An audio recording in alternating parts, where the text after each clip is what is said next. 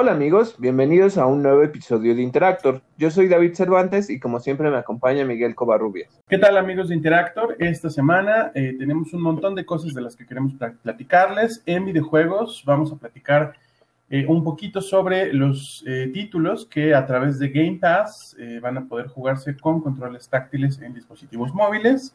Les vamos a platicar sobre el retraso que sufre el título Deadloop eh, un poco sobre el lanzamiento de Neo, The World Ends With You. Vamos a hablarles del showcase de Resident Evil que eh, se anunció recientemente, eh, sobre un posible remake de The Last of Us y las, las noticias que esto implica. vamos a platicarles también un poco sobre pues, las ventas de Monster Hunter Rise, que pues, han sido bastante buenas en, en su primera semana y sobre un nuevo sistema de dificultad eh, que implementa EA en sus videojuegos. En cine vamos a platicarles sobre el estreno de la película The Tomorrow War, eh, sobre el acuerdo también al que llegaron Sony y Netflix para proyectar algunas de sus películas. Vamos a hablarles de los easter eggs que pudimos ver en Space Jam A New Legacy. Eh, un poco sobre las primeras imágenes de live action de las chicas superpoderosas de Powerpuff Girls.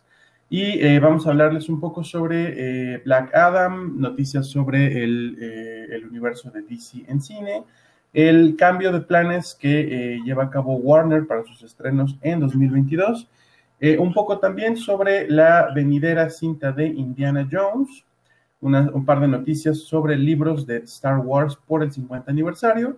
Vamos a platicarles también sobre el calendario de lanzamientos de Disney, sobre las películas que, estrenarán próximamente. Eh, la confirmación de parte de James Gunn de que iniciará el rodaje de Guardianes de la Galaxia eh, parte 3 o volumen 3. Y vamos a, platicar, a platicarles también sobre la apertura de Avengers Campus en Disney. Y sobre series, también en noticias del MCU, les platicaremos un poco sobre el elenco de She-Hulk. Y como cada semana, conversaremos sobre el eh, más reciente episodio de Falcon and the Winter Soldier. Comenzamos. Bueno, amigos, si ustedes son usuarios de Xbox y Android, eh, esto les interesa. Eh, Game Pass, este servicio que ofrece Xbox, dará la oportunidad a los usuarios de Android de que a través de su sección Xbox Cloud Gaming podrán eh, jugar con controles táctiles, eh, podrán acceder a controles táctiles, es decir, sin necesidad de controlar un mando a sus teléfonos celulares o a sus dispositivos Android, eh, a pues algunos de sus juegos. Es una lista de aproximadamente 50 juegos, 54 me parece, entre los que, bueno, personalmente destacamos Pillars of Eternity, tanto la primera como la segunda parte, la primera parte es una edición, eh, una Complete Edition, y la segunda parte es Ultimate Edition. También eh, Hellblade Senua's Sacrifice entra en esta iniciativa, podrán jugarlo a través de sus dispositivos Android. Sea of Thieves y también Killer Instinct Definitive Edition. Hablando también de videojuegos, el título Deathloop eh, pues es un, es un, título que iba a debutar en mayo, sufre un retraso hasta el próximo 14 de septiembre, esto de acuerdo con un comunicado que publicó la propia desarrolladora del videojuego, Arkane. Y hablando de un juego de Square Enix, que es justamente Neo, The World Ends With You, pues este título se va a estrenar el próximo 27 de julio y entonces va a ser una secuela del juego que salió para Nintendo 10. Eh, recordemos también que ahorita también está la versión completa en eh, Nintendo Switch. Entonces, eh, pues justamente pues este juego se va a tratar, o más bien se va a centrar igual en la ciudad de Shibuya, como ha pasado antes, y es un videojuego de, acción y rol. Entonces, la verdad es que es un juego bastante interesante y está relacionado con Kingdom Hearts. Eh, yo les había dicho que en el juego de Dream Drop Distance, eh, los personajes de The World Ends With You aparecen, este, entre ellos Shiki. Entonces, eh, pues la verdad es que este título es diferente, es muy de juego de turnos, muy a lo Final Fantasy. la animación es 2D. Entonces, pues es mucho de, ¿saben? No, no quiero decir que se parece a Persona, al juego de Persona, el, número que le quieras poner, pero eh, en la última versión que ya la animación cambió, sí se parece un poco más a lo que es Persona. Eh, pero bueno, este juego eh, causó como cierto furor entre los fans de Kingdom Hearts, precisamente porque ya sacaron la portada del nuevo título. Entonces sí puedes ver el edificio de, Shibuya, que es un edificio central que está en Shibuya, que tiene el número 104. Este ya ha aparecido en, el título anterior de The World Ends With You. Y entonces, este, este, lo que llamó la atención a los fans de Kingdom Hearts es que, sobre todo porque hay una influencia del director que es Tetsuya Nomura, eh, puso dentro del cielo de la portada del juego un estilo como cósmico que tiene la portada del juego de Kingdom Hearts 3. Y ahora me pueden decir qué demonios tiene que ver una cosa con otra, ¿no? Y nada más porque el cielo es del mismo color y todo esto. El problema es que, y aquí spoiler alert para quienes no lo hayan este, jugado o quienes no hayan jugado el DLC, este, tras los eventos de Kingdom Hearts 3, eh, donde Sora se pierde y empieza como toda esta misión por recuperarlo, eh, de alguna manera Sora termina en un mundo que es muy parecido a este al Shibuya de The World Ends With You. Eh, lo que está chistoso es que en teoría el DLC de Remind explica que realmente Sora no está en ese Shibuya, sino que está en un mundo que se llama Quadratum. Y Quadratum es como el Tokio de ese mundo. Entonces tiene el mismo edificio 104, que es un edificio de gobierno. Y tiene, o sea, básicamente estás en Shibuya. Pero el problema es que Tetsuya Nomura ya mezcló un buen de cosas porque lo que se dijo es, bueno, y los personajes de The World Ends With You, ¿qué tienen que ver? Eh, ¿O van a volver a aparecer en alguna presentación de Kingdom Hearts? ¿O qué onda, no? Entonces ya se dijo que no es el mismo Shibuya, que el otro es Quadratum, o por lo menos no sé si es la ciudad de Quadratum o el mundo de Quadratum, este, y entonces lo que llamó la atención a los fans es el mismo cielo estrellado, porque eh, dentro de la pelea de un boss que tienes, eh, justamente ves ese cielo y lo ves y peleas en la noche en, un, en ese edificio 104. Entonces está muy interesante, pero pues realmente es como todos esos easter eggs que deja Tetsuya Nomura para los jugadores pues considerando que él tiene un papel principal, ya sea en Final, él, él participó en Final Fantasy Versus 13, que luego se convirtió en Final Fantasy 15.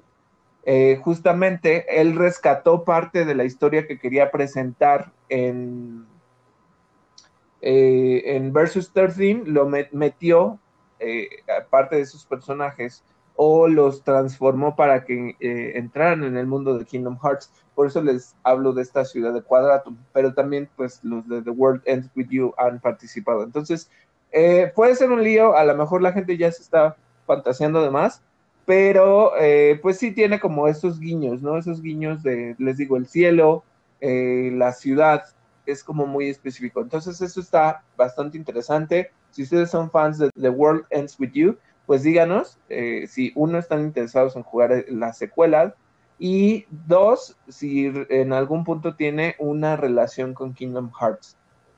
Y bueno, hablando de otro juego que también ya se está esperando muchísimo, sigue lanzando noticias. Nosotros también ya les hemos comentado eh, qué cosas se han dicho, principalmente de, de, Lady Dimitrescu, que es la sensación para todo el mundo.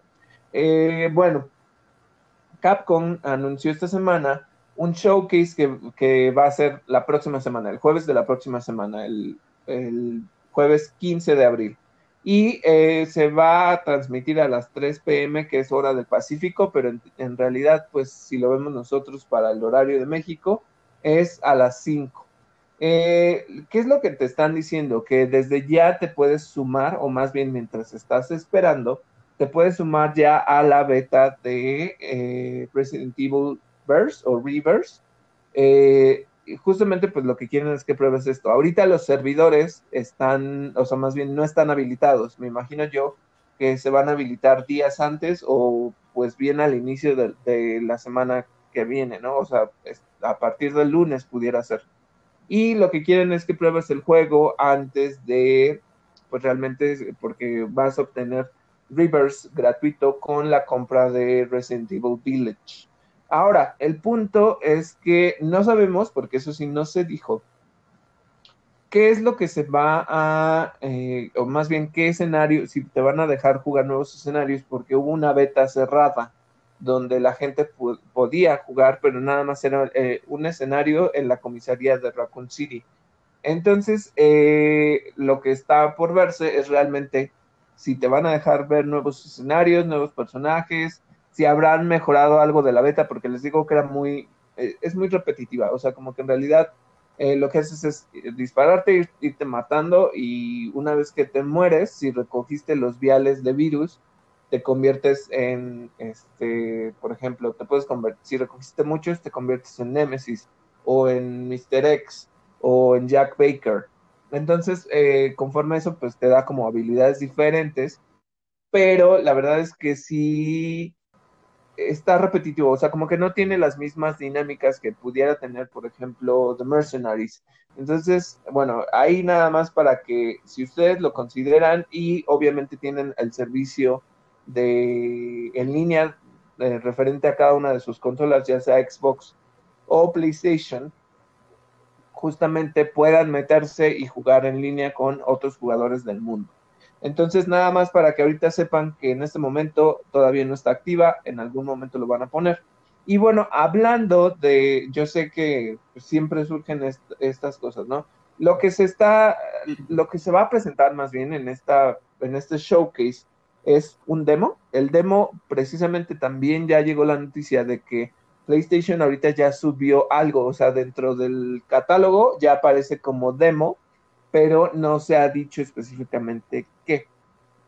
Entonces, eh, lo que se piensa es que justamente en el showcase ya van a decir, bueno, y el día de hoy liberamos el, el, demo que ya va a estar disponible en Xbox, en PlayStation 4, en Xbox One, este, en todas las consolas y en PC. Ese se va a liberar y eh, eso es lo que se está considerando. Eh, se habla de un tráiler se habla de, me imagino yo que va a ser el tráiler final, eh, un poco de gameplay y además dijeron que tienen otras sorpresas por ahí. Y si ustedes les gusta hacer contenido, justamente también te puedes suscribir para que te den un marco interactivo a través del cual puedas presentar o reaccionar a los anuncios que se hagan en este Resident Evil Showcase.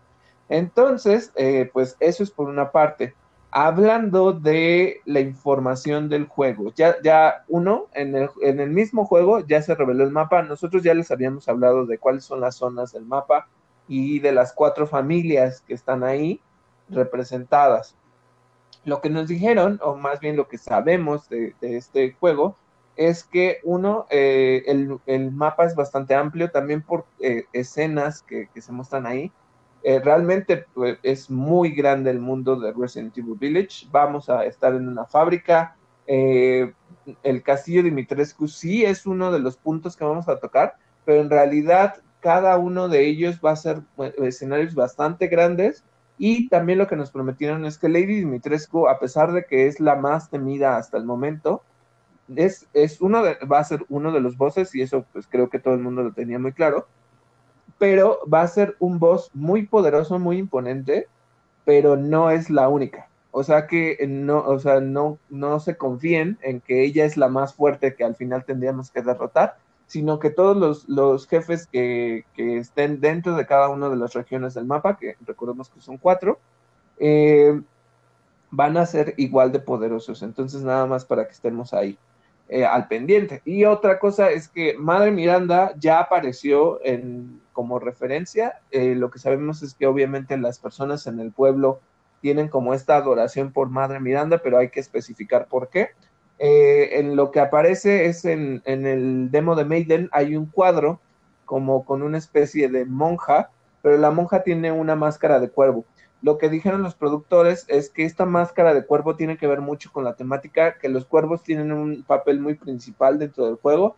Y si ustedes se fijan dentro de lo que han presentado, también han dicho que esta imagen donde estaba como un feto raro con plumas y el círculo dorado, justamente que tiene mucho que ver con los cuervos, que Madre Miranda tiene un lugar muy especial y entonces pues ya nos presentaron esta imagen eh, también una imagen donde puedes ver a Ethan, puedes ver a Chris y puedes ver a la máscara de Madre Miranda, que por lo visto, eh, porque lo que se rumoraba es que una viejita que aparece por ahí era Madre Miranda. Puede ser que no sea ella o eh, que haya ahí este, como otras cosas. Y lo que nos dijeron es que ya nos revelaron los nombres de las hijas de, Dimitrescu, que justamente las tres tienen la misma arma, que es un gancho.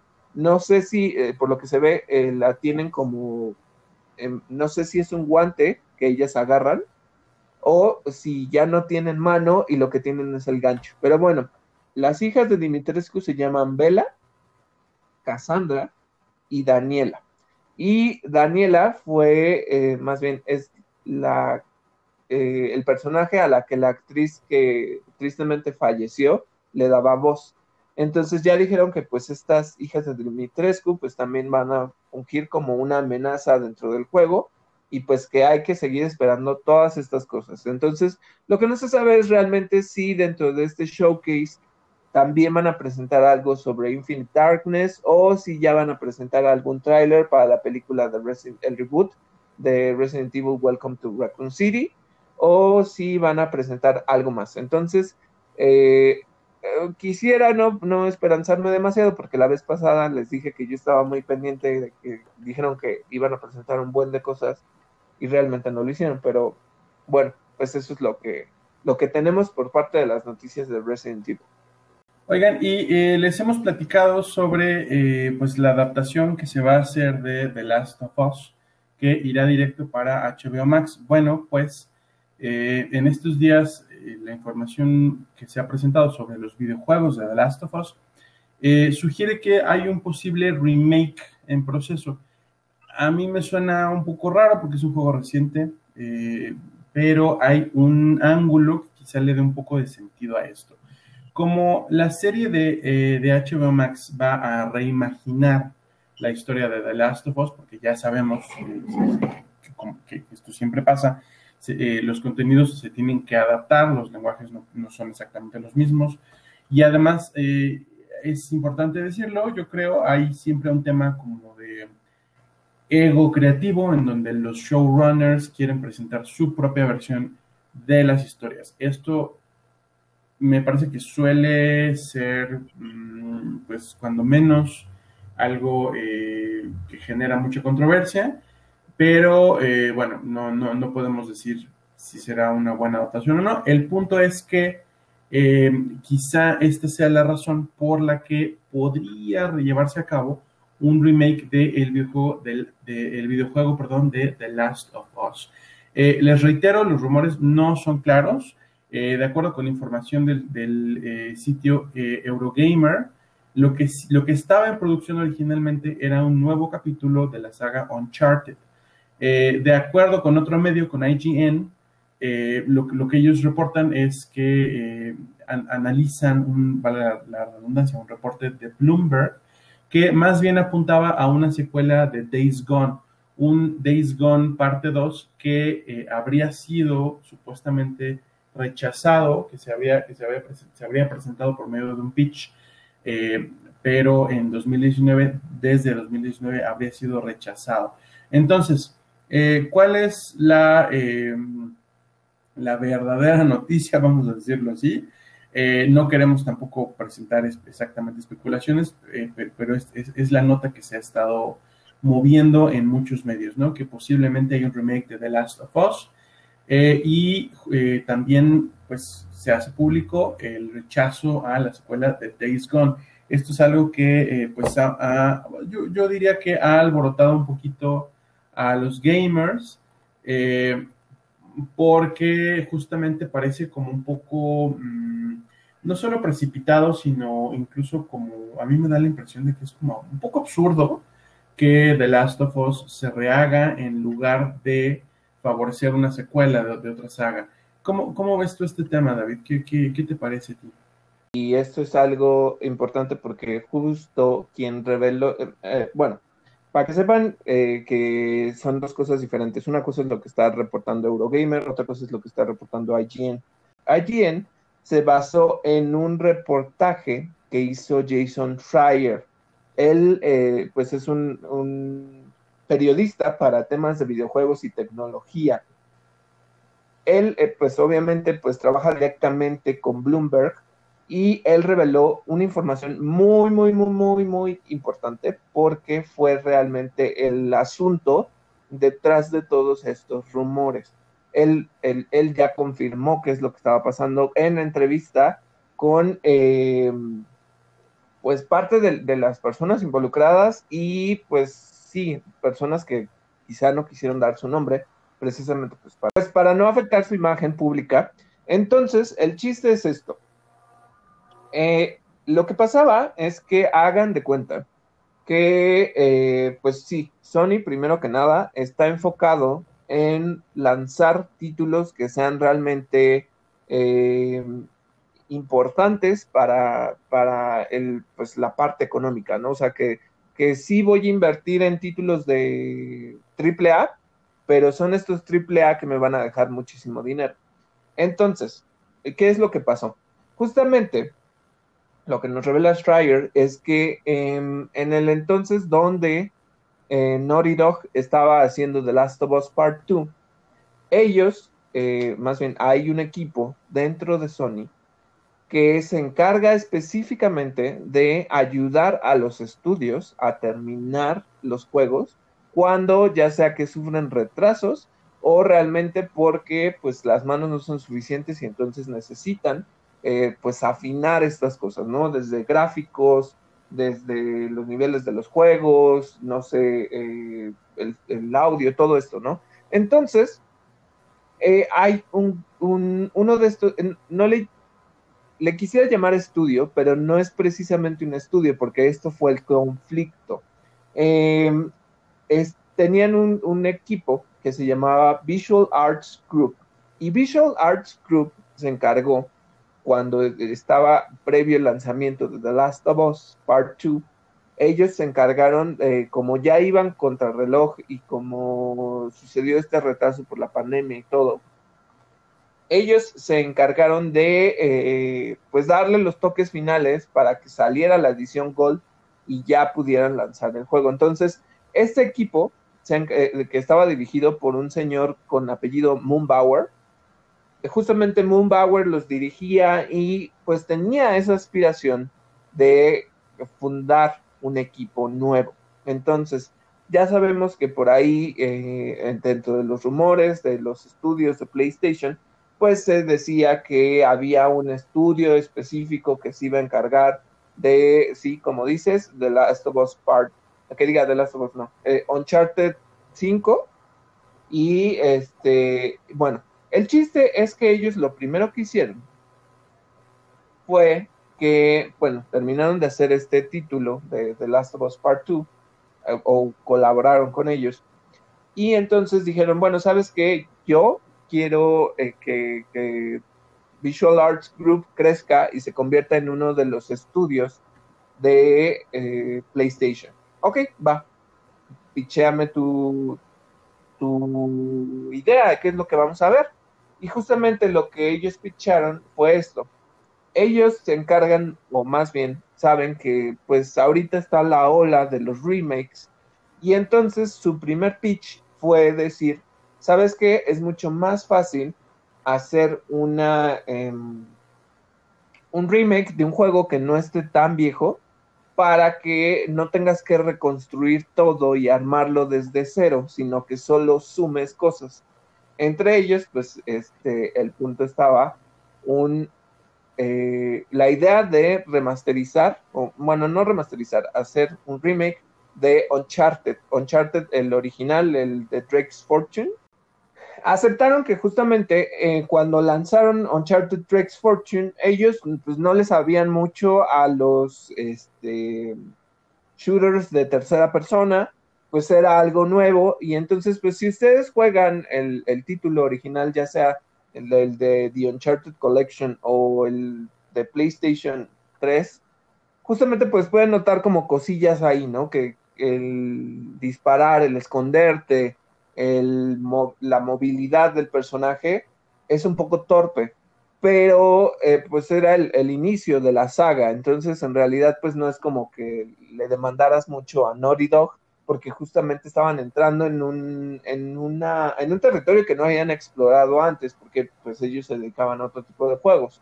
Entre ellos, por ejemplo, Jax y Daxter, este, o el, mismo juego de Daxter que, que, obviamente terminó para PSP.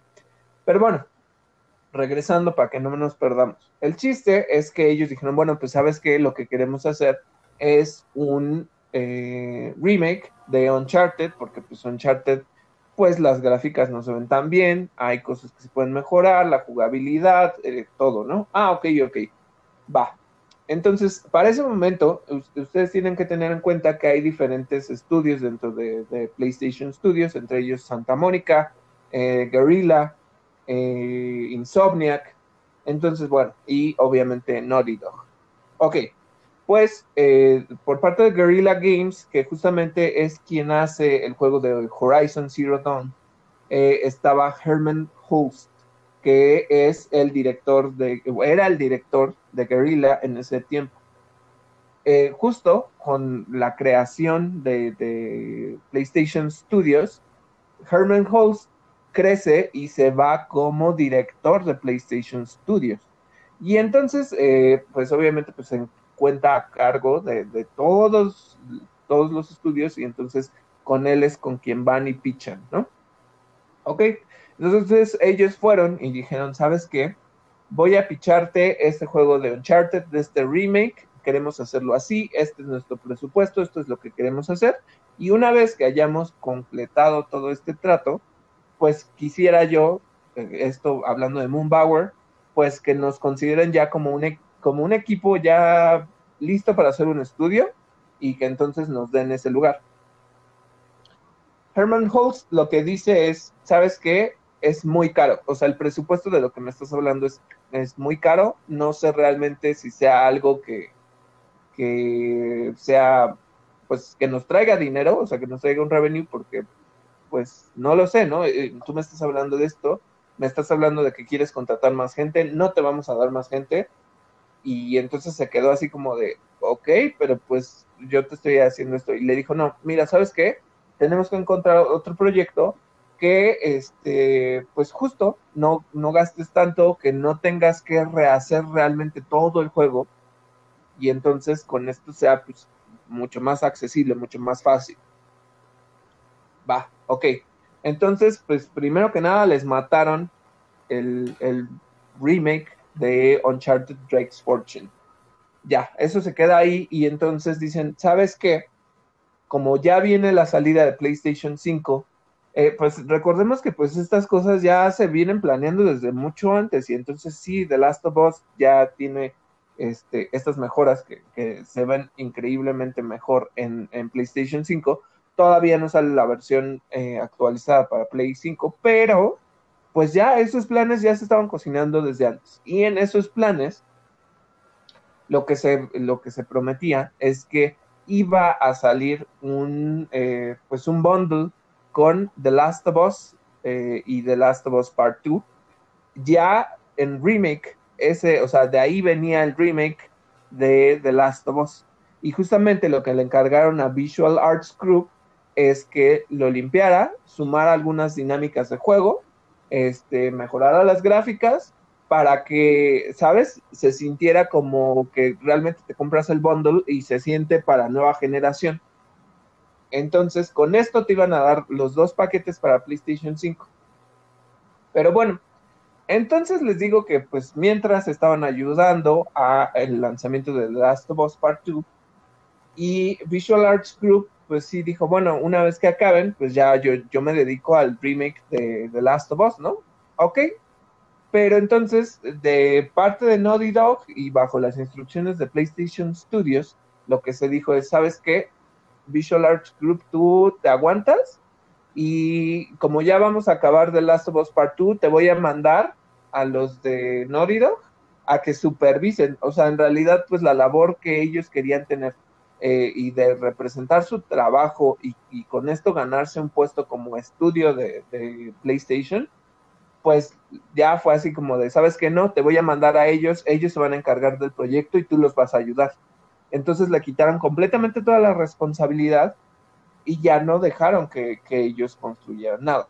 Ahora, Moonbauer, tanto como parte de este equipo, pues le dieron, eh, o sea, pues tenían ese sueño y justamente con la negativa, pues dijeron, ¿sabes qué? A mí no me conviene. O sea, yo quería crecer, yo quería alcanzar este lugar y no nos lo vas a permitir. Entonces, parte del equipo principal de Visual Arts Group ya se salieron de, PlayStation Studios. Entonces, ya, ya ni siquiera están ahí. Quedan este, pues los que se hayan querido quedar, ¿no?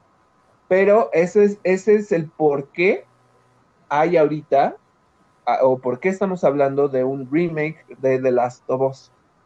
Eh, ahora, todavía no acabo con eso, porque esto fue lo que Jason Schreier consiguió en entrevistas con, con personas relacionadas que quizá no quisieron dar su nombre, pero que están confirmando que esa fue la situación, la razón por la cual existe esto, que por qué les robaron pues parte de estos proyectos y qué remakes se planeaban hacer. Entonces, esos son unos. La otra noticia es que eh, ustedes recordarán el juego Days Gone, o si no lo recuerdan, es otro juego eh, en un mundo apocalíptico de zombies, donde Sam Whitwer, que es justamente si ustedes lo recuerdan, eh, ha participado en The Force Unleashed como Star Killer, que era el aprendiz de Darth Vader. También ha salido en Smallville, también es la voz de Darth Maul en, Clone Wars y infinidad de personajes que ha representado. Pero bueno, Ahí Sam Whittier es el, personaje principal, que es Deacon St. James. Y bueno, este título, eh, eh, si ustedes lo recuerdan o si no lo recuerdan, cuando salió eh, Bent, Studio, ah, Studios, lo que pasó es que era un, un estudio independiente. Sony lo compra. Y ellos traían ya este proyecto de Days Gone. Obviamente, pues justamente con el lanzamiento de Days Gone, pues había un buen de box este, el juego crashaba, había varias cosas, o sea, como que, sabes, no se sentía tan pulido. No porque no realmente llegue a la categoría de ser un juego triple A, sino que había cosas que había que pulir, cosas en historia, cosas en jugabilidad, pero en realidad si ustedes prueban el juego, es muy bueno, es muy divertido. Em, siento que en algún punto, pues ya que la jugabilidad post historia no es tan buena porque como que le fallaba. Pero bueno, el, juego eh, te da una historia que realmente termina como con pistas para una secuela. El chiste es que Ben Studios, justo pensando en que dijo, ah, bueno, pues sabes que le fue bien al juego, porque en realidad, a pesar de todo lo que tenía de los box y eso, mm, eh, la gente lo jugó. Entonces dijo, bueno, pues lo voy, voy a intentar pichar una segunda parte. Y de nuevo, fueron con Herman Holst, este, picharon este juego que sería este, Days Gone 2 y les dijeron, ¿sabes qué? No me interesa. Entonces, ahora las personas de Ben Studio eh, tienen como miedo o se preguntan realmente si es que no los van a absorber, si no los van a disipar y entonces Ben Studios desaparece, pero pues a lo mejor los metemos a otro o simplemente les decimos bye, ¿no? Entonces, pues es toda esta maquinación que muchas veces no vemos, o sea, nosotros realmente recibimos ya el producto final, pero no vemos lo que está pasando adentro, ¿no? O sea, la política corporativa, en donde es o me traes dinero o no, no, no vendo el juego, ¿no? y justo también ya pasó con Japan Studios. Japan Studios, pues ellos hacían juegos como eh, Patapon, ¿no? Entonces, pues son estos juegos que son chiquitos, que a lo mejor van para un nicho muy específico, pero no van a traer esa cantidad de dinero. ¿Y qué fue lo que pasó con Japan Studios? Pues, ah, no, ahora ya nos estamos centrando en los estudios de Occidente, entonces ahorita los de Japón no tienen como tanto peso, entonces eh, disminuyeron la cantidad de desarrolladores, les quitaron presupuesto y en teoría los están poniendo a hacer otras cosas. Entonces es este asunto, nada más para que sepamos esto. Entonces, sí viene el remake, eh, pero venía porque el plan era presentarlo en un bundle de The Last of Us, The Last of Us Part 2 para PlayStation 5. Ya no va a haber eh, secuela, o por lo menos hasta el momento, de Days Gone. Y eh, el remake de Uncharted, pues no. Y quien se está encargando de Uncharted 5, pues es otro asunto completamente diferente. Pero pues sí está bastante grave. Eso es lo que reveló realmente Jason Schreier. Esa fue la situación y eso es lo que ahorita están reportando los medios. ¿Tú, tú cómo lo pues ves? Me sigue pareciendo como raro que tengan en la vista un remake. O sea, sí, sí se me hace como, no sé, creo que es un juego muy, muy reciente como para que lo rehagan, ¿no? Ajá, porque no, o sea, no es como que me digas que envejeció mal. Si ustedes, incluso hay un, un, eh, remaster para PlayStation 4, eh, que donde incluso a mí lo que me gusta del remaster es que mejoraron aspectos de la luz, porque había escenarios que er, sí eran en, oscuridad, pero, o sea, realmente cuesta un buen de trabajo ver, o sea, pero eso se mejora en la versión de PlayStation 4. Entonces, el juego no está como tan dañado como para que digas, sabes que este, pues necesito un remake. Este, lo que querían hacer de añadir cosas de nuevas dinámicas y asuntos ah, por ahí, la verdad es que yo no veo necesario tener otra versión de The Last of Us. Creo que la que tenemos hasta el momento funciona bastante bien.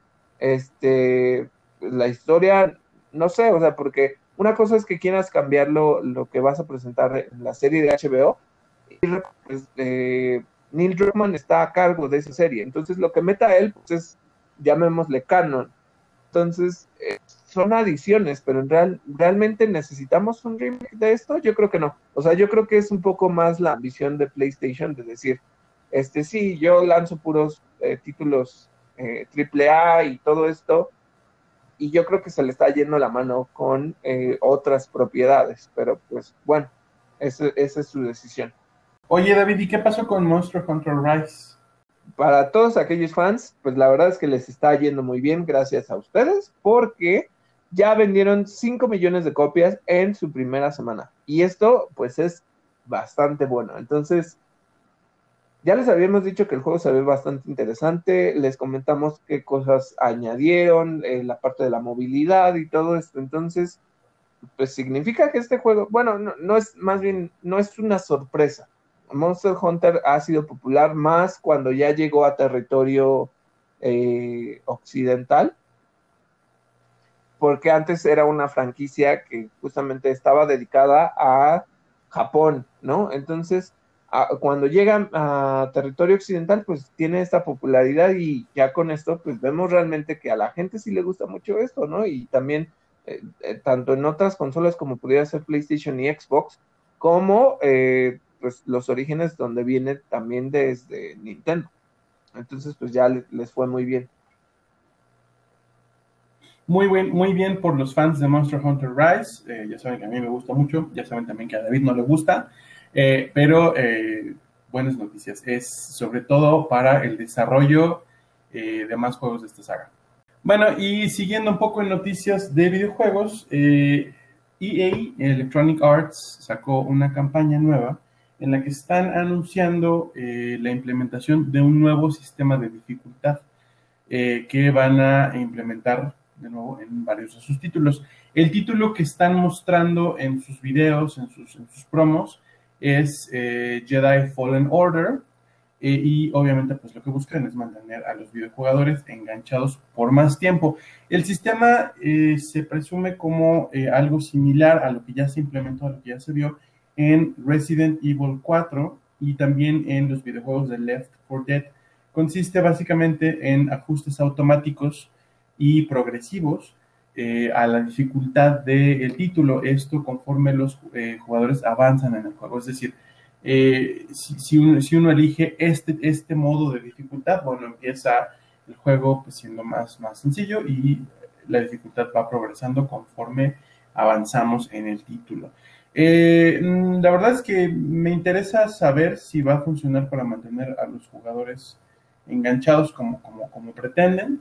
Eh, o si, o si, no sé, me suena un poco también a que es un poco como salida de Electronic Arts, eh, pues para compensar un poco el desarrollo de juegos que no son tan largos, las campañas no son tan largas.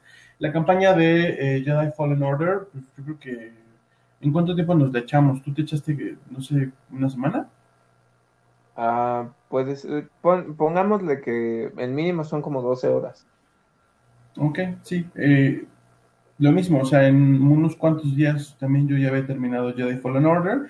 No es una queja, es un juego que me gusta bastante, me gustó mucho incluso eh, completarlo, ¿no? Completar todos, todas las, eh, todos los gatherings, etcétera.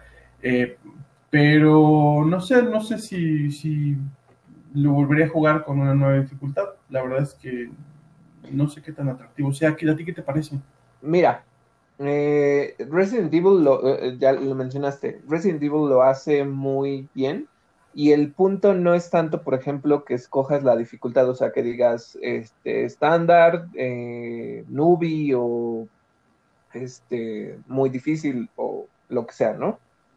Em, no es eso. Lo que, lo que detecta el juego es que, es que, más bien, te lo hace más difícil dependiendo de qué tan bien lo juegues. Es, es cagado porque pudiera parecer como que te castiga por jugar bien el juego.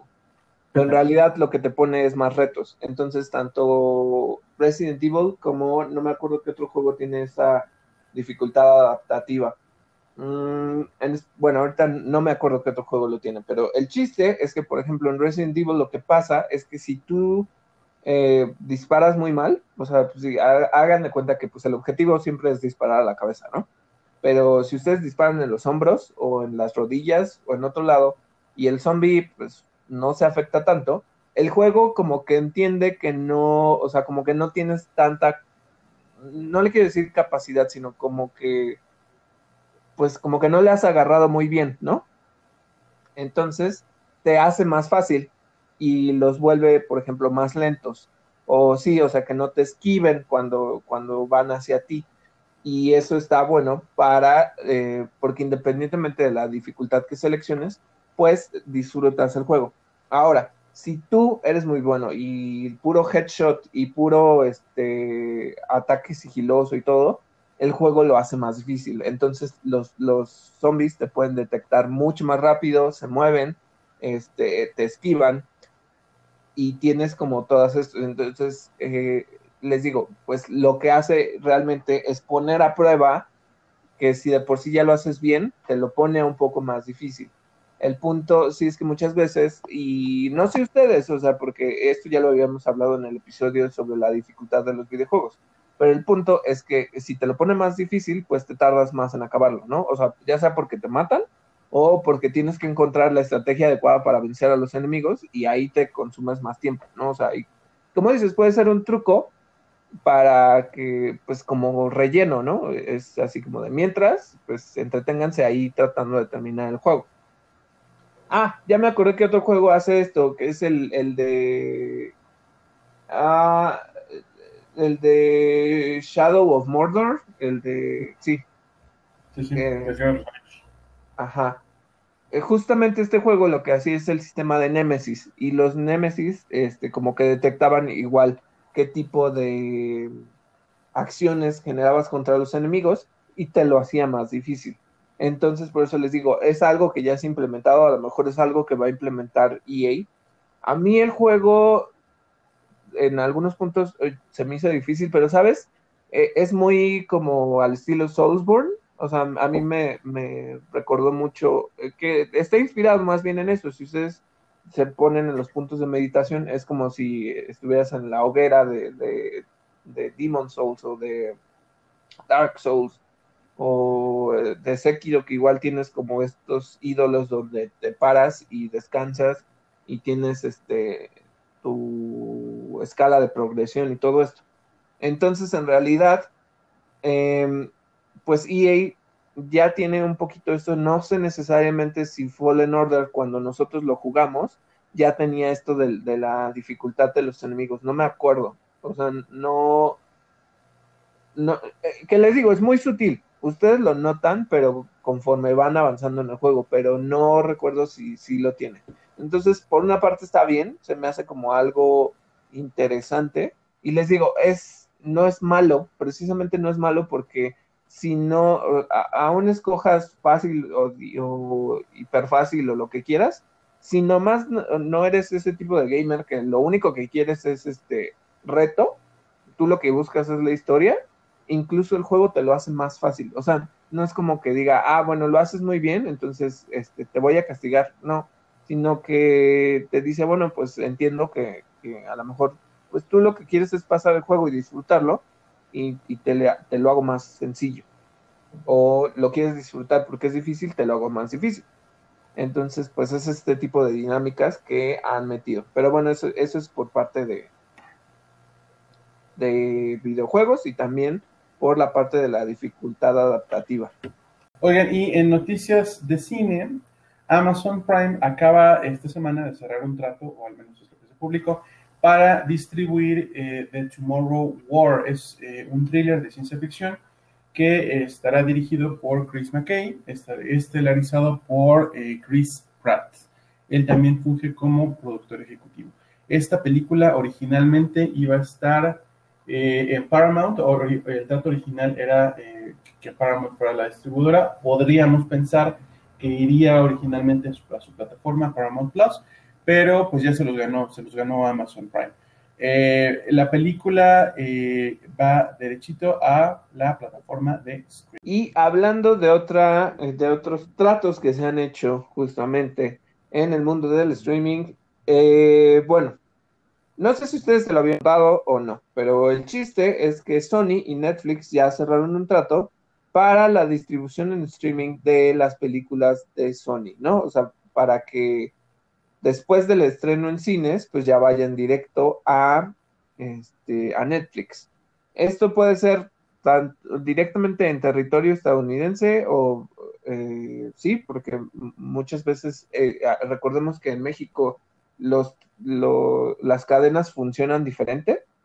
En, por ejemplo, NBC, no, ABC eh, hizo uh, Modern Family, si no me equivoco.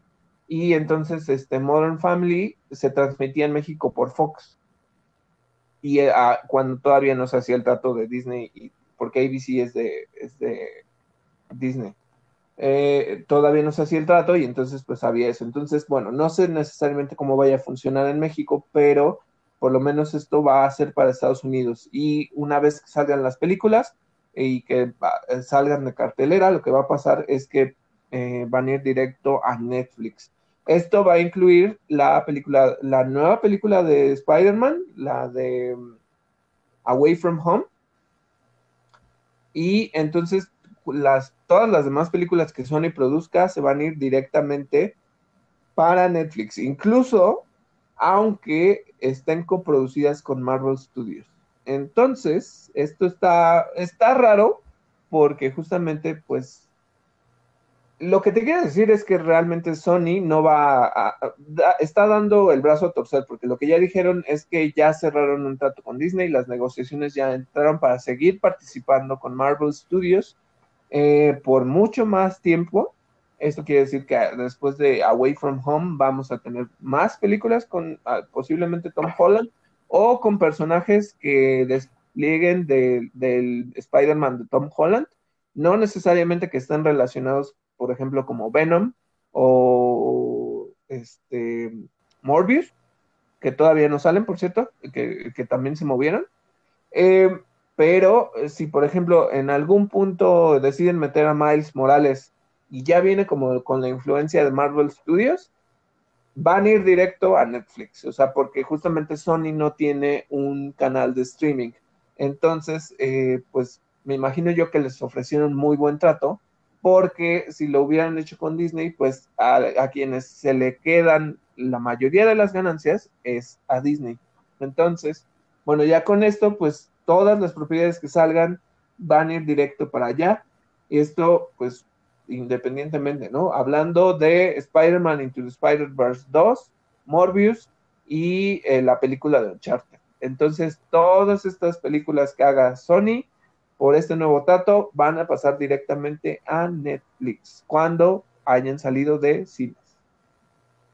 Fíjate que aquí hay, un detalle nada más que, se, está, eh, se está publicando, hay, un poco de contradicciones en las publicaciones, pero eh, la mayoría de las publicaciones que he visto al respecto dicen que eh, tanto Spider-Man No Way Home, me parece que ese, va a ser el título, como Venom Let There Be Carnage, la, secuela pues de Venom, que salen en este periodo, antes, antes de 2022, eh, no entran en este trato. Eh, parece, parece ser que así va a ser. Otro detalle, eh, bueno, hay que decir, la, secuela de Venom está programada para septiembre de este año. se supone que son solamente las películas de Sony Marvel, o, y, bueno, de Sony sin Marvel también, que se estrenen en 2022. Se supone también que el trato, eh, el trato lo que implica es que para el territorio de Estados Unidos, estas películas se quedan cuando menos 18 meses en Netflix. Esto es lo que, lo que a mí me, eh, me, llama también mucho la atención porque todavía eh, yo, yo no desconozco todavía el destino de las películas de Spider-Man en Disney Plus. No sé todavía qué va a ser de ellas. El trato lo que, lo que implica, de nuevo, son películas venideras, entonces, ¿qué pasa con las anteriores? Con las coproducciones entre Disney, eh, perdón, entre Marvel y, Sony, eso, eso todavía me parece que es un poco misterioso, ¿no? Pero, pues habrá que ver, ¿no? Les decía, Mo y Venom 2 todavía se atrasaron, si no me equivoco, hasta el próximo año, creo. No me acuerdo, pero, o sea, sí, y este, este trato, pues quisiera decir que es bueno, necesariamente tienes que tener Disney Plus para verlo todo ahí, pero también como que la experiencia se siente un tanto dividida, ¿no? O sea, porque, porque no está en Disney. Pero bueno, esos, esos son los tratos de, de Sony y Sony no va a soltar a Spider-Man, que le va a traer mucho dinero, entonces pues no, no lo van a soltar de oro. Y bueno, otra película que justamente hablando de estas películas que, que están buscando pues eh, la parte de la nostalgia, la parte de audiencias, eh, bueno, en la semana pasada se estrenó el, el el primer tráiler de eh, Space Jam A New Legacy, donde ya podemos ver a LeBron James entrando en el mundo de los Looney Tunes y eh, pues obviamente para disputarse pues con, nuevos jugadores y esta, este juego que va a ser con los, con los Looney Tunes. Bueno, esto es algo que yo estuve discutiendo con Miguel antes de, de grabar el episodio y es que el tráiler se siente, o la película se siente, muy similar a dos cosas. Miguel me dijo que se siente muy similar y, le doy la razón. Se siente muy similar a, este, ¿cómo se llama, eh, Miguel? Este, Ready Player One. Ah, Ready Player One, sí, justo. Porque, pues, si ustedes se acuerdan de Ready Player One, pues vienen todos los easter eggs de videojuegos, ¿no? O sea, que si salía Mecha Godzilla, que si salía Godzilla, que si salía este, Donkey Kong, bla, bla, bla. No sé, muchos, ¿no? muchísimos, muchísimos, Chucky sale ahí, este... Sí, videojuegos películas. Ajá, justo. Era mucho de cultura pop. Eh, eh, y reaccionar a todo esto. Yo me acuerdo cuando la fui a ver al cine, pues sí, así de, ah, manches, es este, ah, manches, es este, ¿no? Eh, está bueno porque es entretenido que cuando estás viendo la película, pues cachas todos los easter eggs.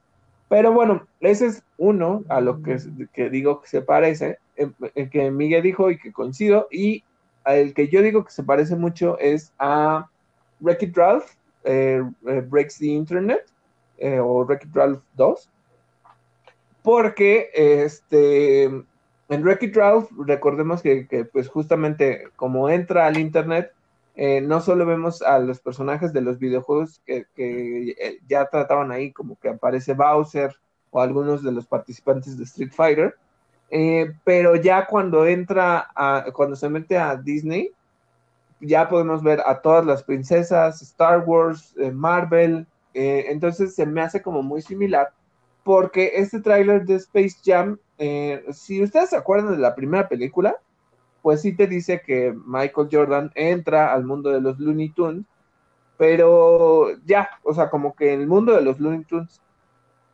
LeBron James en este tráiler entra al mundo de Warner. Y entonces, ¿esto qué quiere decir?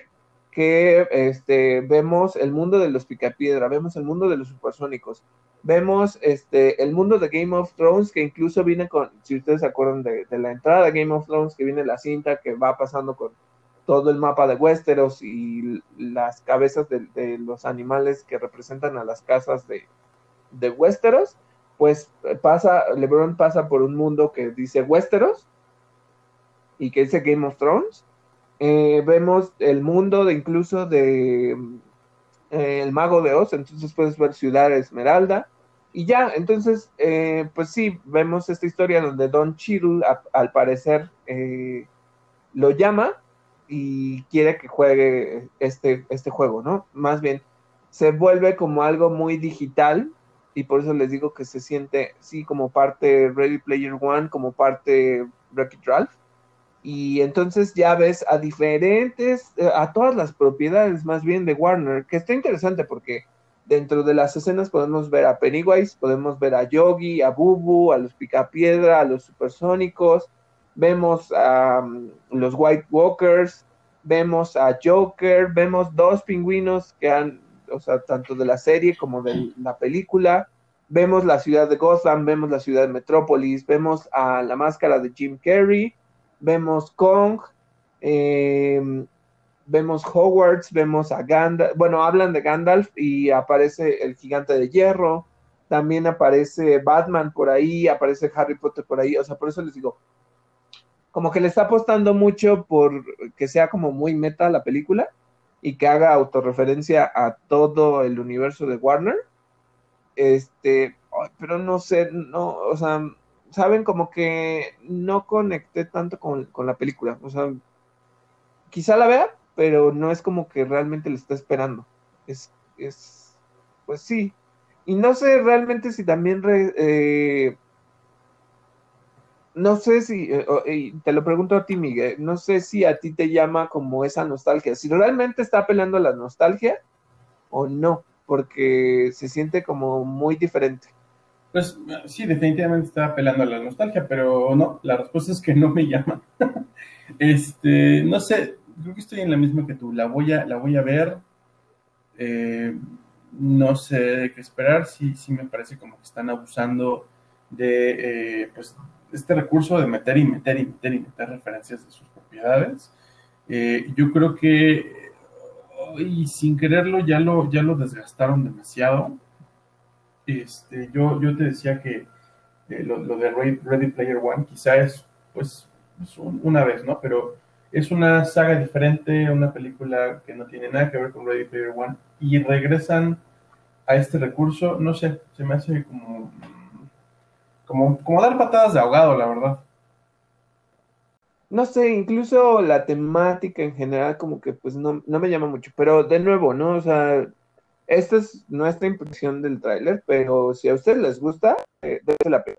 Que pues igual ya está, ya con este tráiler pues ya se anuncia que en algún momento saldrá. Si, si compartieron esta semana o quizás se filtraron, las eh, primeras imágenes del set de Powerpuff Girls, la adaptación live action de las chicas superpoderosas.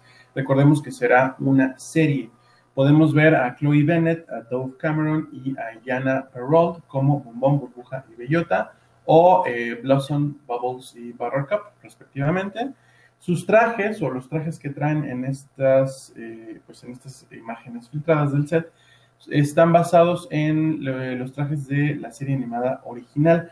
Lo que a mí me hace pensar que probablemente sea o una escena parecida a la de WandaVision cuando llega el día de Halloween y se visten de Wanda y Visión de la Voz Escarlata y Visión de los cómics, una cosa así, o quizá algún eh, flashback, o quizá alguna escenita en la, en la que como que quieran regresar a ser, a ser superheroínas y se pongan los trajes y sea este el parteaguas para adoptar una nueva imagen.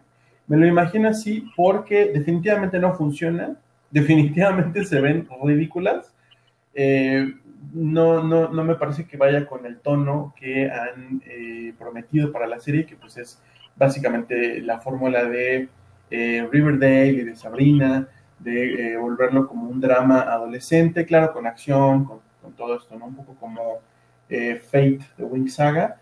entonces yo me imagino, les reitero, yo lo que creo es que pues sencillamente les van a poner el traje en algún punto para que ellas mismas digan, no, esto ya es el pasado, vámonos por algo nuevo. ¿Cómo, cómo, cómo viste la imagen? Y, cuéntanos, David, qué onda con, eh, pues, ¿qué se ha dicho en redes?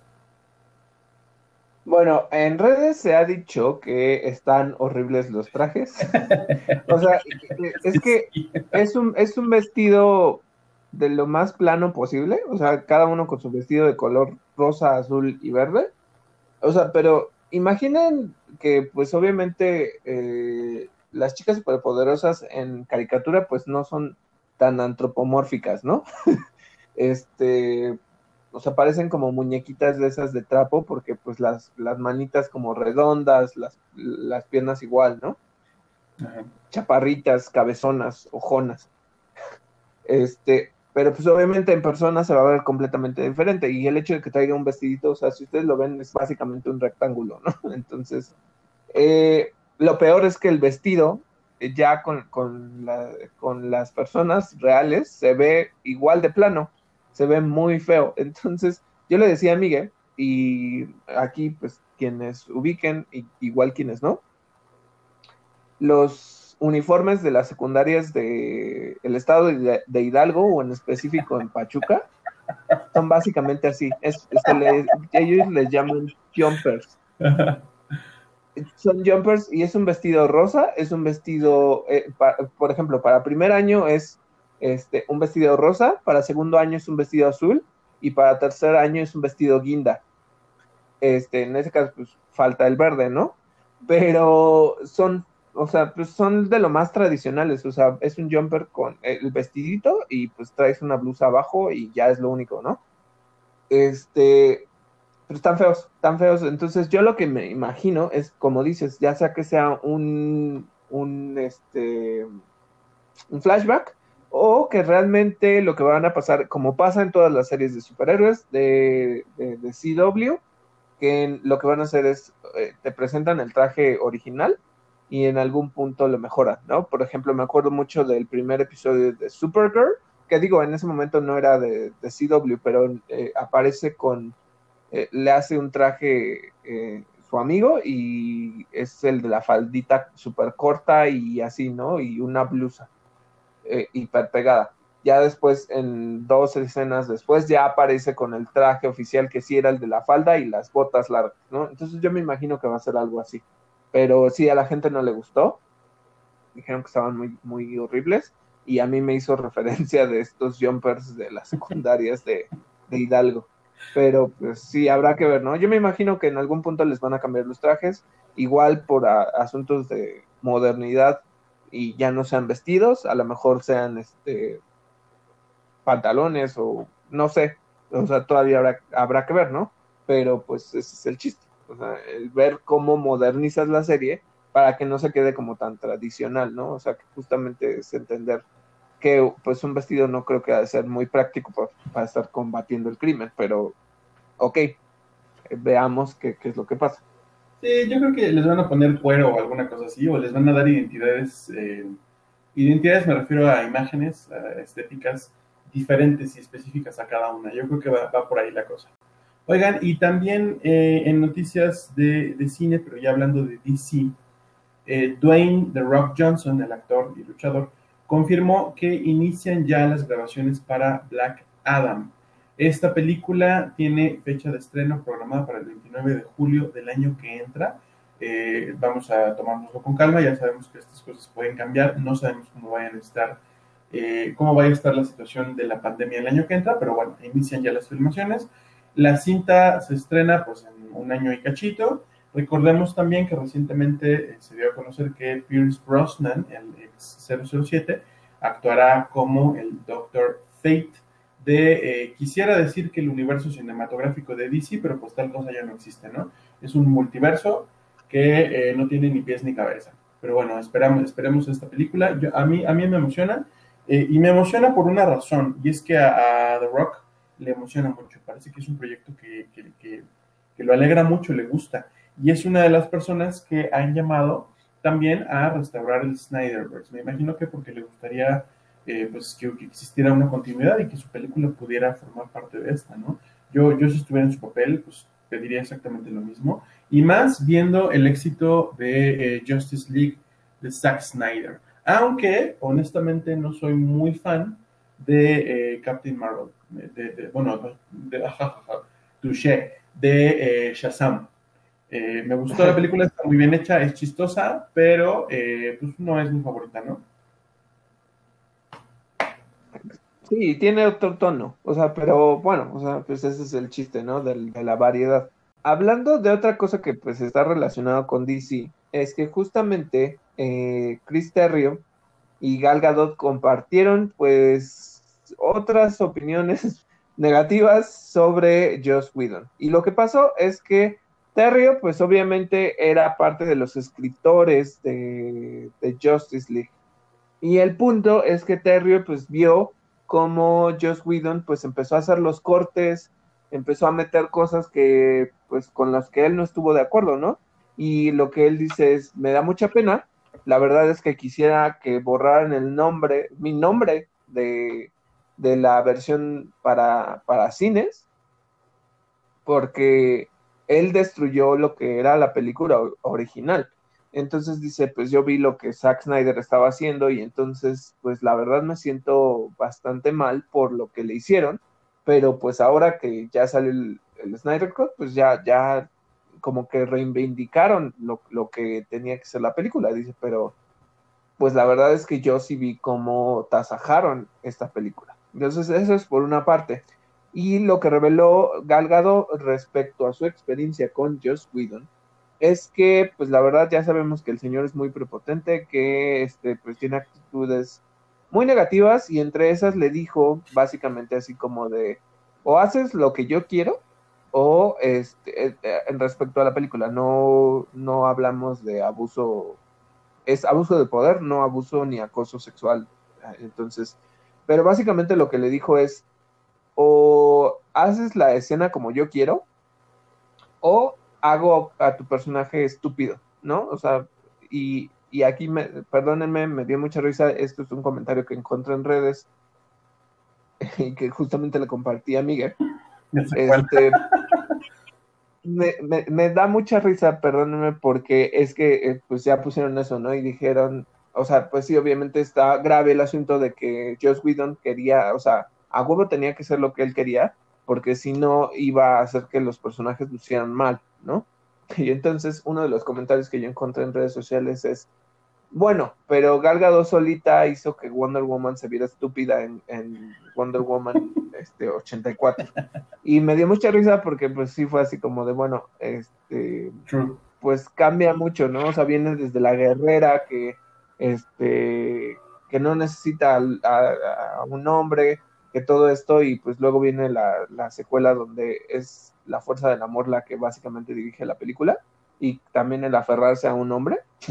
Entonces, pues sí me dio mucha risa porque sí dice, no necesitabas que Josh Whedon la, hiciera estúpida porque tú la hiciste, tú aceptaste el guion de, de Patty Jenkins donde la hacen ligeramente estúpida, ¿no? Entonces, bueno, pues me dio mucha risa, pero eso es lo que pasó. Entonces, más cosas que se suman en contra de Josh Whedon y pues bueno, no quiero decir pobre señor, él se lo buscó. La verdad sí, y yo la verdad creo que está hundido y que no vamos a saber de él en un buen rato. Y la verdad que bueno. Exacto. Oye, y David, y cuéntanos qué onda con eh, otras producciones de Warner. ¿Cuál es el rumbo que está tomando Warner para eh, sus estrenos? Pues justamente Jason Killar, que es el CEO de Warner Media, ya les hemos dicho que está Warner Media, que dirige este, justamente Warner Studios. Y entonces, pues él lo que está diciendo es que sí, ahorita el plan eh, que ya empezó y que recordemos que a Godzilla, Godzilla vs. Kong le está yendo súper bien en atraer eh, usuarios para HBO Max y en taquilla. Es de estas películas que la verdad, y, se los dijimos cuando hicimos la reseña sin spoilers, es, un, es una buena película, es una buena película, eh, no la tomen demasiado en serio. Es una película que la verdad sí está convocando a ir a los cines. Y entonces, pues él lo que está diciendo es, ahorita, pues van a seguir estrenando así, ¿no? En estreno simultáneo. Pero eh, a partir del 2022, las producciones eh, que salgan, incluido DC, esto incluye a The Batman, ya todas estas películas van a ir directamente a cines por al menos durante, o, por al menos 45 días antes de que lleguen a servicios de streaming o a su servicio de streaming que es HBO Max. Entonces, pues sí, ahorita, pues digamos que está aprovechando justamente porque pues está toda esta incertidumbre de si los picos, de si las olas y todo de, de la pandemia. Entonces dice, bueno, pues por este año sigue, pero al siguiente ya todo va directo a cines. Y no, no se crean, yo creo que, que otros también lo van a hacer igual, pero pues por el momento están llegando directamente estos servicios. Eh, el, el, tema yo creo que es un poquito que tienen que rescatar eh, las ganancias que representan las ventas de boletos de cine. Sin embargo, eh, pues hay que decirlo, esto es lo que ellos creen que va a pasar. Realmente no sabemos cómo se va a desarrollar la situación de la pandemia y si las medidas sanitarias eh, se van a relajar próximamente o no. Eh, recordemos que después de las vacaciones de primavera, de lo que aquí en México son vacaciones de Semana Santa, pues viene un repunte de casos inevitable. Y justamente eh, les decía que pues vienen como ahorita todo este movimiento de seguir promocionando por streaming las películas y los lanzamientos. Bueno, es muy similar a lo que está haciendo Warner, pues Disney ya dijo, ¿saben qué? estas son las películas que van a llegar exclusivamente a salas de cine, estas son las que van a llegar a Disney Plus y estas son las que van a tener en Premier Access. Entonces, primero que nada, y esta es una película que iba a salir igual el año pasado, eh, Jungle Cruise, esa es una película donde sale eh, eh, The Rock, sale Emily Blunt y justamente pues, está basada en una de las atracciones del parque. bueno, ya habíamos visto el primer tráiler, que justamente tenían la esperanza de sacarlo el año pasado, pero lo que ya nos dijeron es que Jungle Cruise va directo a cines, al igual que Free Guy, que es esta película que dirigió Taika Waititi con la actuación de Ryan Reynolds. Eh, eh, tanto la primera Jungle Cruise sale el 30 de julio y Free Guy llega el 13 de agosto. Entonces todavía falta un poquito, pero la idea es que van a ir directo a cines. No sé necesariamente por qué, no sé si no le ven como ese potencial, pero pues habría que ver. Y lo que ya sabemos hasta el momento, ¿no? Black Widow tiene el estreno programado para el 9 de julio, ya sea en cines o también a Premier Access en Disney Plus en, eh, de forma simultánea. Tenemos a Cruella que estrenará en el mismo esquema el 28 eh, de mayo. Y luego eh, Luca estrenará directo en Disney Plus. O sea, este sí no es que tengan que ustedes pagar Premier Access. Es justamente lo que pasó con este Soul. Y llega el 18 de junio. Y hablando de The Beatles Get Back, este documental de Peter Jackson, se va a estrenar en cines el 27 de agosto. Nada más para que lo tengan en cuenta. Eh, oigan, y eh, si les gustan las películas de eh, Indiana Jones, si son fans de, eh, pues de esta saga, John Williams se une a la producción de la nueva, de la más reciente película de Indiana Jones para, obviamente, componer su banda sonora. La banda sonora original de Indiana Jones estuvo a cargo de John Williams. Es eh, una de las bandas sonoras icónicas que suelen presentarse en conciertos de eh, este tipo de, de, pues, de nuevo de bandas sonoras, ¿no? de, de música de, cine. Eh, recordemos también que esta película eh, se tratará o, representará la última aparición de Harrison Ford como el doctor Henry Walton, Indiana Jones Jr., eh, y al elenco de la cinta también se une Phoebe Waller-Bridge. el estreno de esta película está previsto para julio del año que viene. La buena noticia, pues bueno, es esta, ¿no? Que John Williams regresa para eh, de nuevo deleitarnos con el tun, turun, ya sabemos. Eh, y bueno, eh, hablando de algo que bueno, está ligeramente relacionado y si al, mismo tiempo no, es una noticia de Star Wars relacionada, bueno, por, por John Williams, por el compañerismo entre Lucas y, Spielberg, etcétera. Bueno, la editorial estadounidense del Rey, es una noticia de libros de Star Wars, anuncia que eh, se publicará eh, una colección llamada Essential Legends Collection. Esto es una antología de reediciones de algunos libros de Star Wars de los que ya no forman parte del canon actual, de los que son considerados pues, Legends, ¿no? Eh, a partir del 15 de junio van a estar disponibles los tres primeros en formato trade, trade paperback y una de las novedades que tienen pues es nuevo arte en portada. El, arte, el arte de portada está muy padre. Eh, los tres primeros títulos son Heir to the Empire, es la primera aparición de eh, el gran almirante Thrawn en Star Wars. Eh, el segundo es Darth Bane Path of Destruction, la primera parte de una trilogía sobre este señor oscuro de los Sith. Y también Shatterpoint, es una, también un compilado de historias sobre Mace Windu, en donde se nos presentó un poco eh, de, sus proezas, de su estilo de pelea, cosas así. Son eh, estos tres libros que llegan a partir del 15 de junio. Eh, más títulos se anunciarán en el futuro y empezarán a salir a partir del otoño próximo. Y hablando de otra cosa del MCU, justamente James Gunn ya anunció que el rodaje de Guardians of the Galaxy 3 va a comenzar este verano. Y justamente que eh, los guardianes van a aparecer en Thor, Love and Thunder, me imagino yo por, por, el tipo de... por lo que pasó en los eventos de, Endgame. Y eh, justamente el estreno de Love and Thunder va a ser el 6 de mayo del 2022, o sea, el próximo año. Y justamente, eh, pues sí, hay muchas expectativas de quiénes van a aparecer. Este, uno de los rumores, o más bien o de lo que los fans están esperando es que Zac Efron sea Adam Warlock, considerando que pues en Guardianes de la Galaxia 2, este, pues se habla de que ya estaban creando a Adam Warlock. Entonces, pues los fans ya, ya están haciendo este casting. Habrá que ver, ¿no? Yo, yo la verdad me emociona más ver Thor Love and Thunder, precisamente por, por Jane Foster como Thor, pero pues igual, ¿no? Los guardianes que aparezcan. Yo, yo quiero ver también a Jane Foster eh, regresar. Tengo eh, ganas también de ver cómo, cómo van a manejar el, el, paso, el, la, la, entrega pues del martillo básicamente. Eh, quiero ver, me, me, interesa también a ver qué van a hacer con el tema del martillo, ¿no? Si, si lo que Jane Foster va a heredar es el Stormbreaker, que es el hacha, el hacha que trae Thor actualmente, o si van a reconstruir el martillo anterior, el Mjolnir. Eh, también, eh, no sé si esta película vaya a tratar un poco el tema de qué pasa con el universo una vez que las gemas del infinito están destruidas, ¿no? Eh, no, se ha tocado ese tema. Quizá, quizá una de las cosas que, que, Thanos hizo fue como estabilizar el universo para que ya no lo necesitara, no lo sé.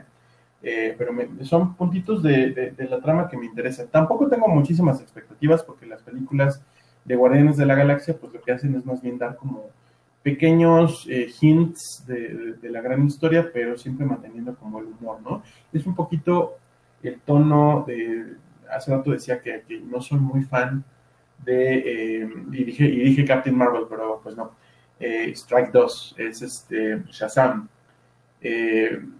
justo, justo por el tono, ¿no? Bueno, Guardianes de la Galaxia, al contrario, sí me gusta. La primera película me parece que es así de las mejores o, o de las que más me gustan de Marvel, justo porque, porque me entretiene mucho y me hace reír mucho. Eh, la segunda, como que decayeron un poco. Tengo buenas expectativas para la tercera. No me encanta que compartan con Thor porque, pues ya sabes, ¿no? Yo lo, he comentado en este espacio. A mí el Thor de Chris Hemsworth ya a últimas fechas me parece de lo más tonto y, pues no, la verdad es que no me agrada. Pero bueno, eh, ya veremos qué nos entregan con esto. Oigan, y hablando también de los Vengadores y los Guardianes de la, Galaxia, de Marvel en general, el próximo 4 de junio abre sus puertas Avengers Campus en Disney California Adventure, este parque eh, de diversiones de Disney. La expectativa que se tiene es que el estado de California relaje sus, medidas sanitarias, las medidas o restricciones por la pandemia, y eh, prevén la apertura de esta nueva área del parque temático que se había planeado para 2020. La primera gran atracción de la que se ha hablado está basada en Spider-Man y eh, también prometen que, el, pues yo diría que es como un parque dentro de un parque, porque tampoco está tan chiquito. Eh, esta área del parque eh, estará también dividida en zonas que le corresponden a los diferentes equipos o incluso a diferentes personajes. Hay un área, ya se vio en las, en, las fotos o en las imágenes que se han compartido, hay un área que está, que tiene la estética como de los hechiceros por parte de Doctor Strange, un área que es un edificio creado con estética de los Guardianes de la Galaxia. Está también el, eh, el, edificio central, que es netamente el campus de Avengers, que se parece un poco eh, al, al, edificio de los Avengers en eh, Infinity War y en Endgame. y bueno, ya, ya, veremos qué se publica y qué sale, y quienes vayan y quienes lo conozcan a partir de su, apertura pues déjenos saber qué les pareció. Falta un poquito, pero también si tienen alguna expectativa al respecto, platíquenos.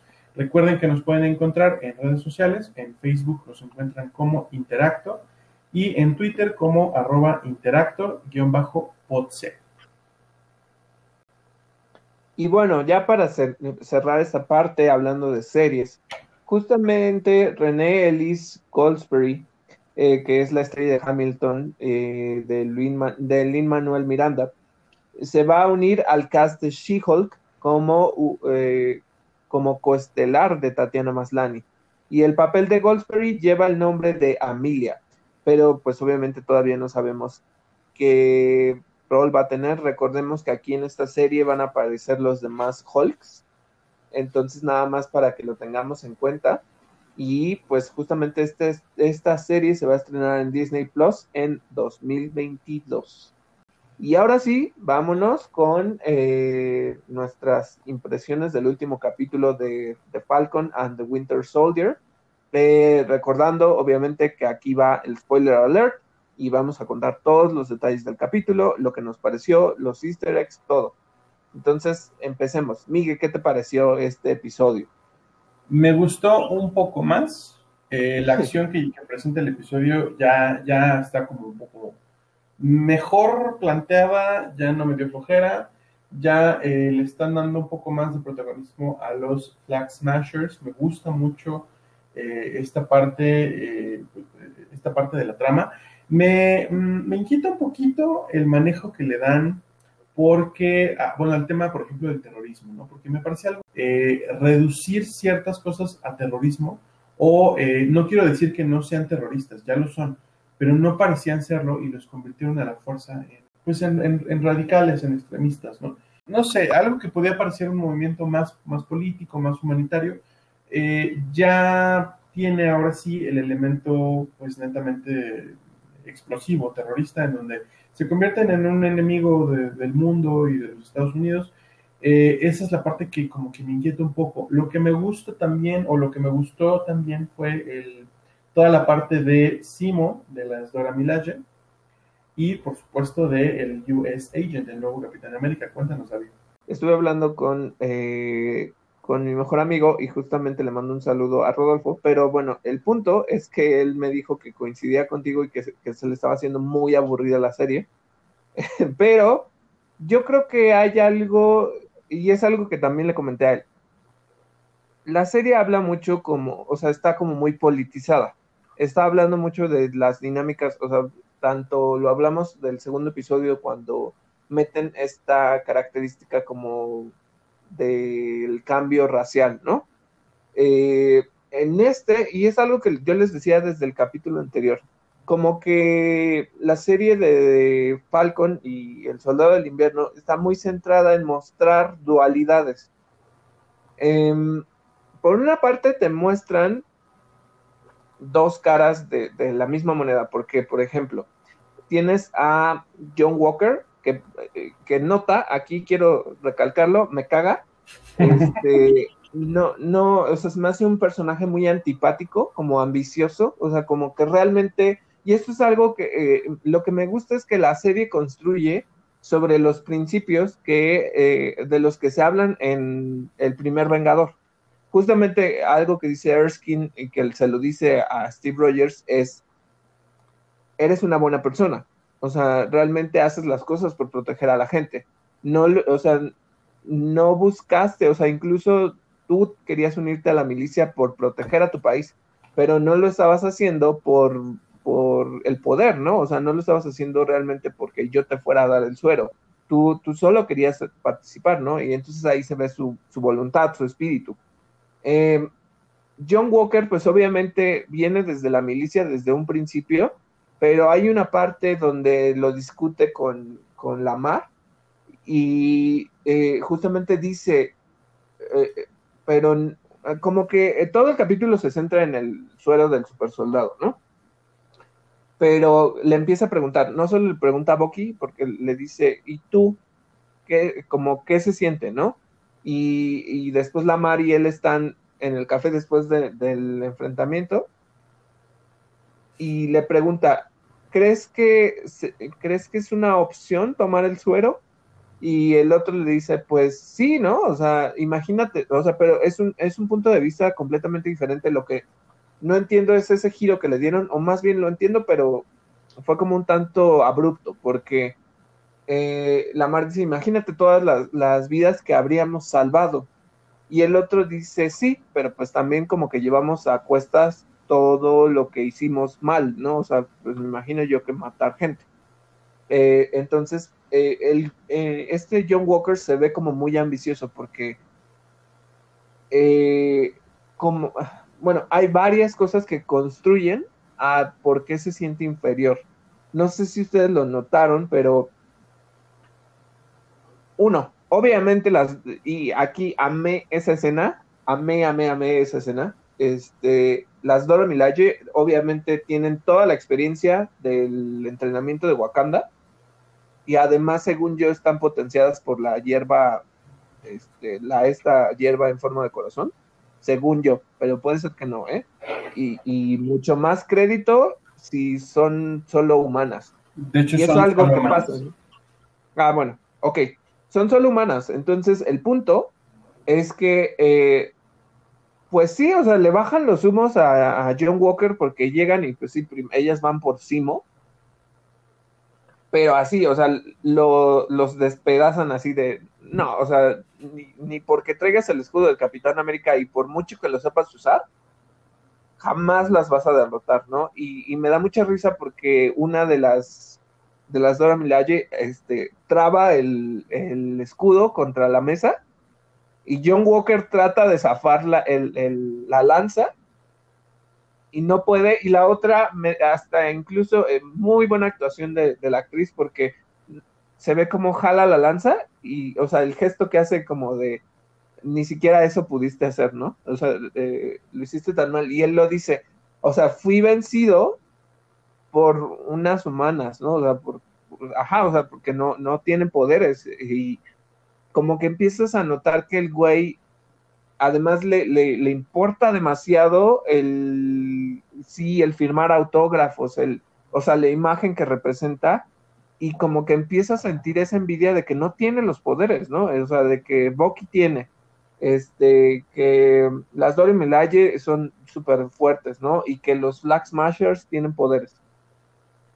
Entonces, notas ese tipo de reacciones, esa prepotencia que tiene, eh, y sobre todo el tipo de personalidad, ¿no? Que, les digo, viene muy a tono con lo que pasa en, el primer Vengador, porque justamente eh, hay una diferencia entre Steve Rogers y, y John Walker. Pero el punto, y aquí es algo que se empieza, por eso les digo que es como un análisis muy puntual de los tipos de personalidades y hasta dónde se torna, porque Simo habla de algo muy fuerte y habla de este, los supremacistas. Entonces dice Ultron como supremacista, eh, los Avengers como supremacistas, los Flag Smashers y John Walker, ¿no? Y dice, entonces yo tengo la misión de destruir a todos los super soldados porque al final se convierten en supremacistas. Y entonces Bucky, o no me acuerdo si es Bucky o Sam, le dice, no, no, no, no, no, o sea, cuidado porque realmente el único merecedor del manto de Capitán América y el único super, super soldado que merecía esto era Steve. Y entonces aquí, y esta es una pregunta que yo abro, que, que, también me gustaría que, que opines, porque realmente Steve no tomaba posturas negativas, porque eh, justo todo el problema que se da en Civil War es porque él no le quiere rendir cuentas al gobierno. O sea, lo eh, entiendo parte de su mentalidad porque justo lo que él no quiere es que el gobierno, que muchas veces se corrompe, defina cuáles son las prioridades que los Vengadores tenían que tomar, ¿no? O sea, que en qué sí se metían, en qué no se metían y todo esto. Pero también, por otra parte, lo que yo veo es que no quería controlar, o sea, no quería que controlaran a los Vengadores, o sea, en ningún sentido, y que si ellos iban y se metían en algún asunto, nadie los rigiera. Entonces, eh, por una parte sí, Steve tiene muchas cualidades buenas, pero también tuvo esa obstinación que fue lo que los llevó al enfrentamiento del Civil War. O sea, que de plano él dijo, yo no voy a firmar esto. Entonces, por eso les digo, como que es muy reminiscente y pone estas dos eh, dinámicas de realmente alguien que, que, entra como en esta temática supremacista y quien no. Y están haciendo igual otro espejeo con Sam y con Carly, porque Sam eh, incluso trata de convivir, eh, de no convivir con ella, de razonar con ella, ¿no? O sea, le dice, oye, o sea, yo sé que tienes un objetivo, entiendo qué es lo que está pasando, a mí también me pasó, yo también desaparecí por mucho, mucho tiempo. Eh, se habla incluso, ¿no? De que cuando pasó el chasquido y que la gente desapareció, pues todos empezaron a ayudar, ¿no? Y que no importaban las, las fronteras, no importaba nada de esto, y que cuando la gente reapareció, entonces, este, pues ya les importó de nuevo, ya se portaron como pues sí, como defendiendo su territorio y todo esto. Entonces ella dice, pues nos olvidaron. Y habla de algo muy importante y si, si se dan cuenta, habla de qué es lo que siente la gente respecto al dinero, porque está muy centrada en esto. O sea, ella dice, pues es que nos dejaron sin nada, ¿no? O sea, no, no tenemos cómo defendernos. Y, y, Sam está en esa situación con lo que le pasó, o sea, no, no lo ayudaron con, con, lo del crédito y todo esto, y pues básicamente él desapareció por cinco años. Entonces, como que hacen ese espejo, pero al final Sam le dice, ¿realmente estás haciendo lo correcto? Porque eh, es un punto que tú tocas sobre el, sobre el terrorismo. Eh, tú, eh, a mí me hace ruido que me dices que apenas lo están metiendo, pero yo siento que, que, que aparece desde el capítulo anterior cuando mata, bueno, cuando pone la bomba, que según yo eh, quedaron varios heridos y creo que cuatro muertos, por lo que dicen ahí en las mismas noticias. Pero desde ese momento, o sea, cuando ella dice, eh, cuando hasta, hasta otro de los miembros de los Flag Smashers se sorprende, ¿no? Y se horroriza por lo que ella acaba de hacer. Pero yo creo que ella sí es como, lo que se me hace es que es muy totalitarista. O sea, que de plano ve las cosas negro o blanco y entonces dice, ya, o sea, nos negaron el acceso, se pusieron en nuestra contra, entonces yo tengo que tomar el control, yo tengo que tomar acciones e incluso con parte de lo que están diciendo es, empiezan una negociación porque dicen, este, liberen esto, liberen territorios, liberen dinero o denos esto para que no hagamos otro, eh, otro asunto tan grande como fue esta explosión, ¿no? Entonces yo creo que, eh, por eso les digo, está demostrando como cosas completamente diferentes. Y lo que en cierta forma te habla es que, em, pues quien realmente merece el escudo es Sam, porque tiene cualidades más humanas, ¿no? O sea, no, y, e incluso porque Simo se lo pregunta, le dice, ¿tú tomarías el suero? Y le dice, no, o sea, pero se lo, se lo contesta directamente y le dice, no. Y le dice, me sorprende mucho que no, que no tuvieras duda, ¿no? O sea, y es el por qué Sam tiene esas cualidades que, incluso se acerca con otros para tratar de negociar, para llegar a un entendimiento, este, que incluso pues sí, él le pesa lo que, la responsabilidad que Steve le dio, pero tiene una razón por la cual no quiso aceptar el escudo. Pero creo que hay varias cosas que están haciendo que cambie de opinión. Ahora, eh, llegamos a esto donde justamente vemos realmente cuáles son las intenciones. Simo, por ejemplo, pues sí quiere acabar completamente con, los super soldados, incluso le dispara a Carly, pero destruye básicamente casi todos los, los, los viales del, del, suero, excepto uno, que obviamente se queda John Walker, pero te digo, ya viene, o sea, todo el asunto del capítulo es eso, entender las motivaciones de por qué, quién sí y quién no se merece el suero del super soldado. Yo creo que le... Y obviamente... Pues, yo, Sí, sí, perdón. Yo, creo que le van a, eh, le van a quitar el, escudo a Walker, ¿eh? No sé si lo, si lo maten, pero yo creo que, lo, que se lo van a quitar. Porque justo esta escena final, ¿no? Donde la gente lo está grabando mientras asesina a uno de los Flag Smashers con el escudo. Exacto. Y eso va a ser, o sea, dentro de la misma serie va a ser, dentro de la misma serie y fuera de la serie, ya se convirtió en un problema porque la imagen habla de una violencia muy, muy fuerte y es algo que jamás hubieras pensado que Disney permitiera, en cierto sentido. Eso es lo que le está haciendo ruido a la gente porque sí dijeron, o sea, es una imagen muy brutal, ¿no? O sea, la idea de que alguien que supuestamente está enviado para defenderte y mata a alguien. Y entonces esa imagen tan fuerte que es el escudo de Capitán América, el ya se manchó, o sea, ya está, se corrompe, ¿no? Y entonces, eh, pues sí te habla mucho de eso. Entonces, eh, estuvo, o sea, para mí estuvo fuerte, pero fue como una similitud con lo que cuando Steve, cuando está peleando con, con Tony Stark en, en, la secuencia final de, de Civil War, cuando levanta el escudo y se lo clava en el reactor nada más que pues parece que le va a cortar la cabeza, ¿no? Con el escudo. Y Steve se mide y dice, pues lo único que quiero es inutilizar el traje, no a él, ¿no? Y entonces eso, ahí se queda eso, pero realmente aquí hacen una comparación con, con, eh, con Jogun Walker, que es completamente lo opuesto a Steve, y entonces no se mide, o sea, no se mide y lo mata. Y entonces es como decir, no, no manches, o sea, realmente qué es lo que hiciste, ¿no? Y ahí se nota como es que no le tienes que dar el suero a cualquiera. Pero pues son, son cuestiones un tanto, llamémosle, moralistas. Eh, siento que sí, ya obviamente hubo mucha más acción, les digo, la pelea de las Dora Milaje es la onda, o sea, es lo mejor que, pudo pasar en, el episodio.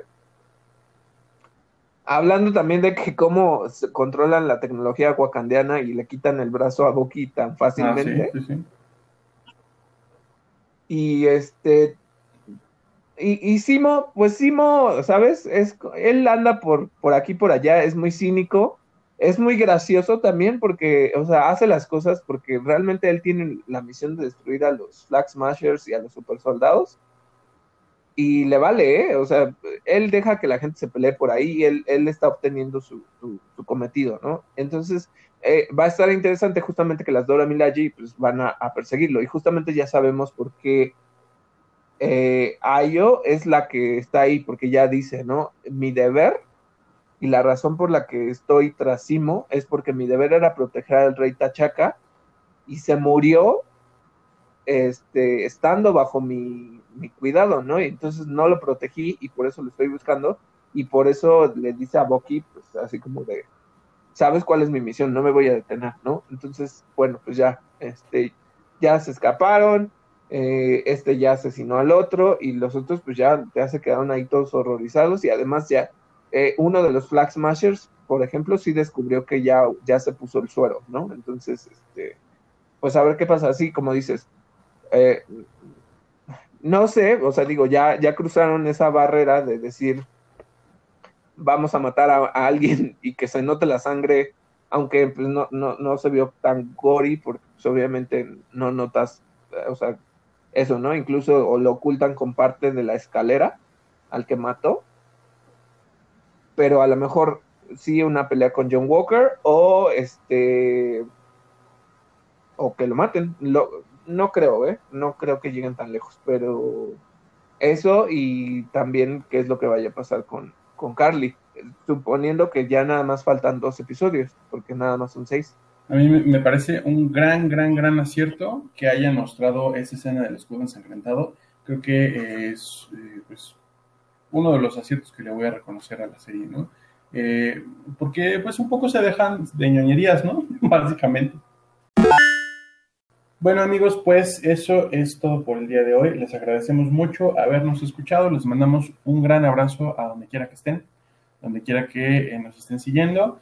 Eh, recuerden nuevamente que nos pueden encontrar en redes sociales. En Facebook somos Interactor, en Twitter somos arroba interactor-podca. Yo soy Miguel Covarrubias. Y yo soy David Cervantes. Y esto fue Interactor.